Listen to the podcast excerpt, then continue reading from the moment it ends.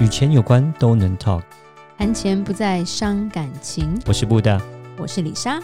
每天十分钟，打造你的潜意识，打造你的潜意识，告诉你理财专家不说的那些事。大家好，我是主持人布大，我是布大人生与职场的好搭档李莎。布大，是你知道新加坡首富又换人了吗？有我有看到那是虾皮的老板，对你为什么马上就解锁了 呢？我本来想要嗯买一个谜底的。之前是那个啦，迈瑞医疗的李希言啦，然后跟海底捞的张勇轮流坐上新加坡首富宝座嘛。对，现在又换了你说的虾皮的老板，对他叫做李晓东，嗯，非常的年轻，才四十二岁，对啊，四十多岁而已，对，基本上就我们同同辈的吧， 对，叫他差不一多声哥， 对，对他现在变成是新加坡的首富，而且是他是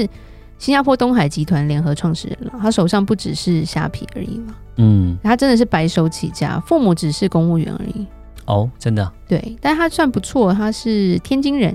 上是海交大毕业的，所以还算会念书。嗯然后马上看好了东南亚的市场。它比较特别，它没有在中国创，哼，哦，他是从东南亚发迹的，对，它把它的公司做成东南亚最大的互联网嗯跟电商，就像在台湾。你找不到的东西，上上虾皮就找到了， 比较比较好笑。就是一开始它界面我们觉得不好用啦，嗯是，可是就只有它可以买到我要买的东西啊。对，因为当然我知道台湾很流行，就是像是 Momo 啦，像是 PC Home 啦，对，很多人从这两个地方购物了。但是我我们讲的是说，如果你是买有牌子的东西啊，电子产品啊、衣服啊什么东西，这这个没有问题，这个两个对平台都可以买到。可是如果你要买一些小的叫 accessory，一些附属商品，一些比较有特殊的一些设计啦，或是一些呃不同的这种设计的东西啊，不同功能的东西，对像可能说手机壳啦，或是说什么呃比较特别的手机架啦，什么之类的这种东西，那是我就发现说，其实虾皮上、嗯比较能够找得到了。对他不止厉害，他之前做的互联网，然后是有游戏平台哦，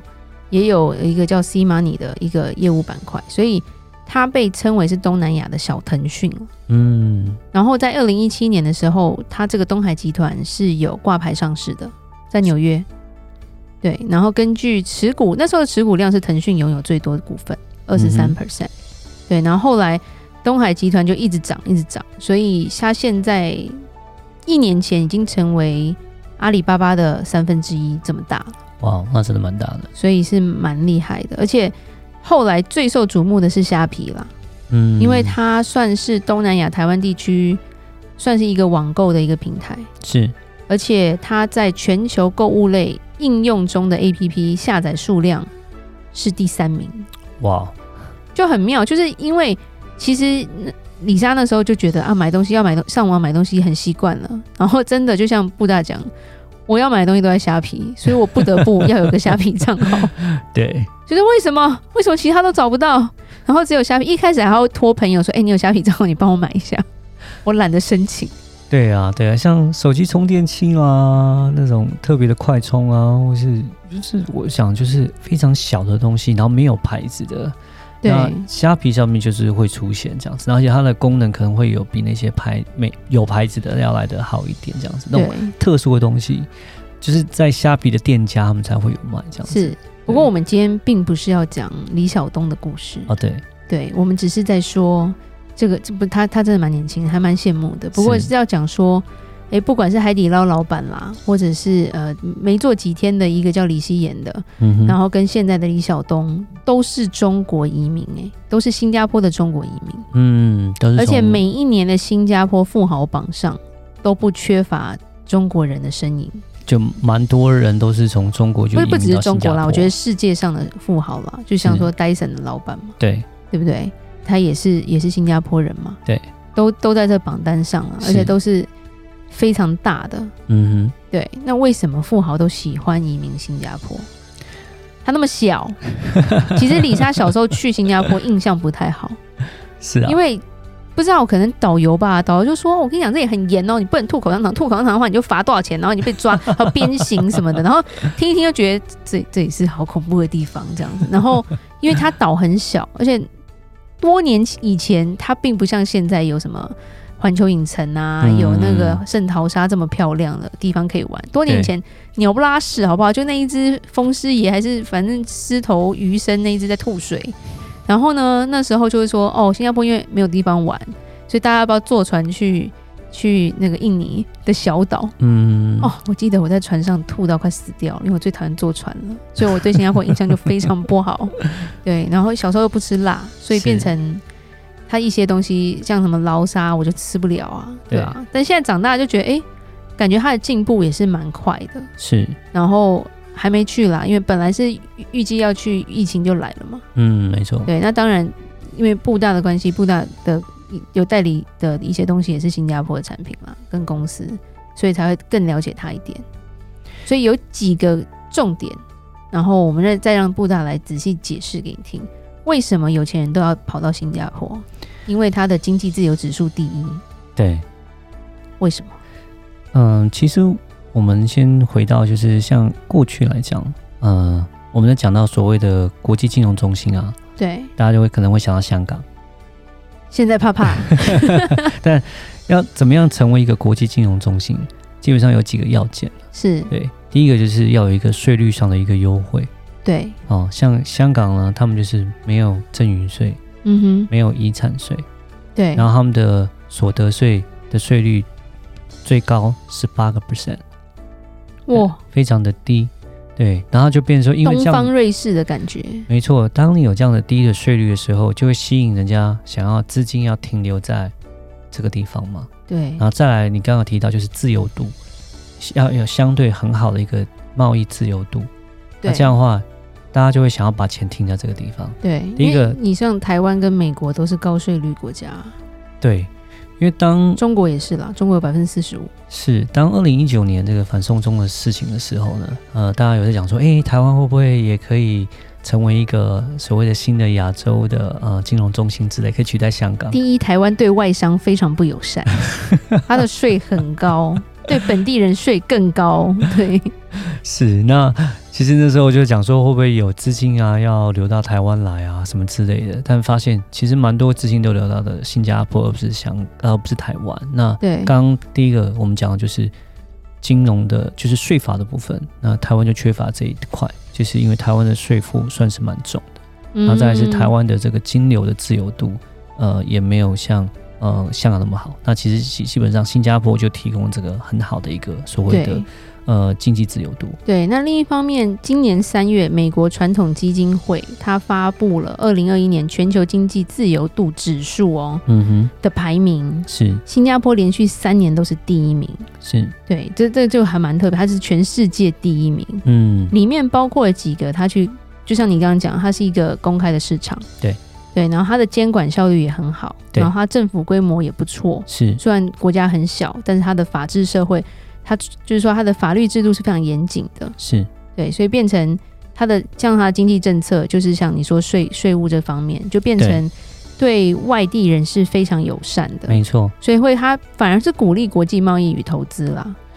因为对他们呃，像香港跟新加坡，他们都是非常非常小的国家，这比你看像新加坡基本上就是一个台北市的大小而已。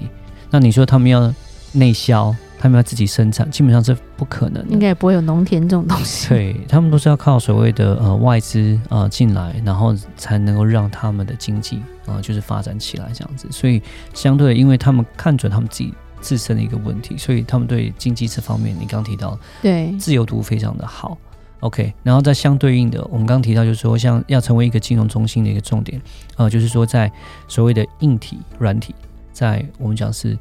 呃金融上面的硬体跟软体都要嗯很哼好，有个做对搭配。硬体的部分就是说，会不会有很多所谓的金融公司、金是融，企、金融的产业对。哦，有没有在进驻在那边？软体部分就是说，它的投资的项目、产品是不是很多元、各对样化？是，哦，那台湾呢，这两个都没有，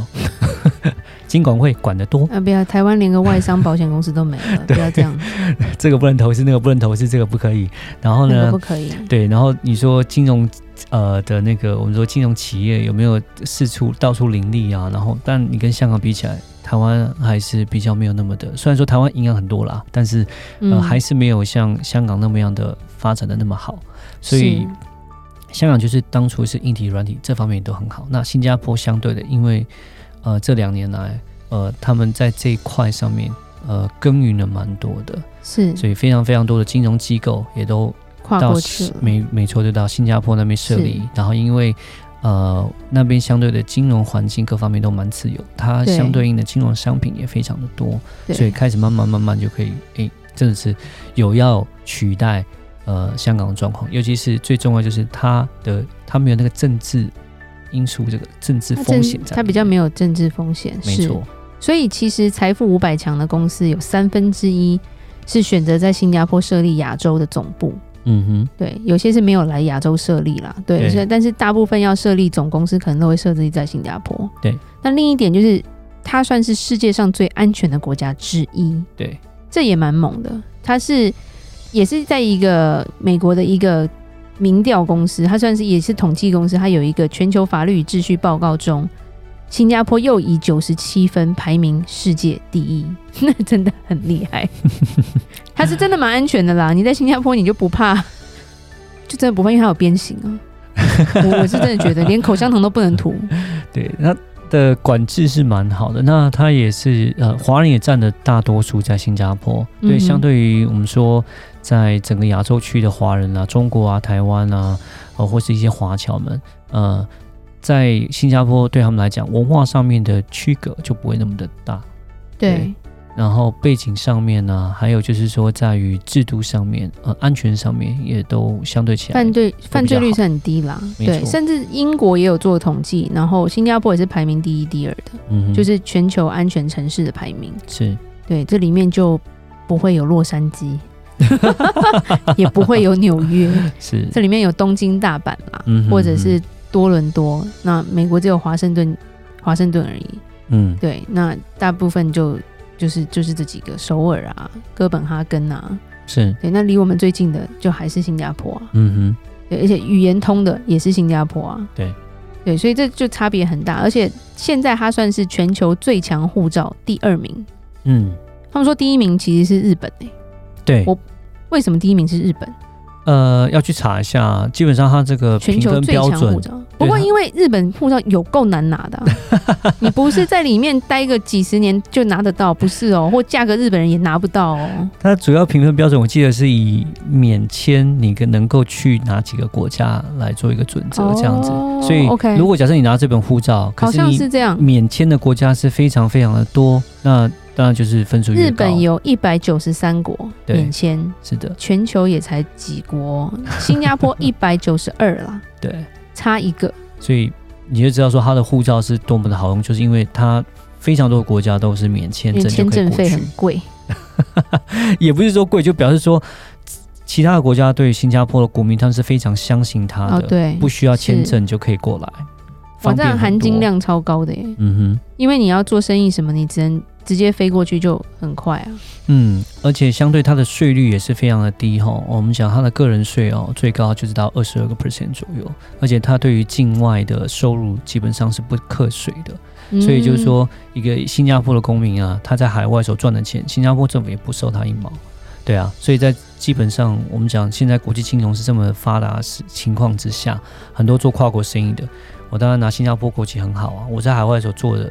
所赚的钱都不需要缴新加坡的税，嗯这是样，台湾就要抽二十 percent 啊，很贵 然后再补多充几点，就是新加坡有亚洲最安全银行，就是它是亚洲最安全银行的前三名，就是新加坡的三家银行：新展、华侨跟大华。嗯对，那我们台湾很多银行，但都没排进，没有排在前前几名这样子。然后再来就是它也是精英教育的天堂了。是对，我们之前就遇过一个长辈，他就说他小孩是在新加坡受教育的，现在都在美国，是但是他说完全无无接轨，就是说他在新加坡受的教育在美国发展的更好，嗯，那就我觉得还蛮厉害的，因为他算是双语，而且都是都是教蛮多的啦。对，那也是一个趋势。那最后要讲的就是，他现在最红的叫做家族办公室啦。嗯哼，对，那之后我们其实可以讲一集跟家族办公室有关，因为它其实还是蛮复杂的，我们讲不完，十五分钟讲不完。好，那我们今天就只是介绍说，新加坡是一个还蛮特别的国家，然后为什么有钱人都要去。嗯哼。好，那我们今天就说到这吧。如果有任何关于理财的问题，欢迎留言或寄信给我们。如果你喜欢今天的节目，请在 Apple Podcast 给我们五星评价。打造你的潜意识，让你谈钱不再伤感情。我是布大。我是李莎，我们下次见，拜拜拜拜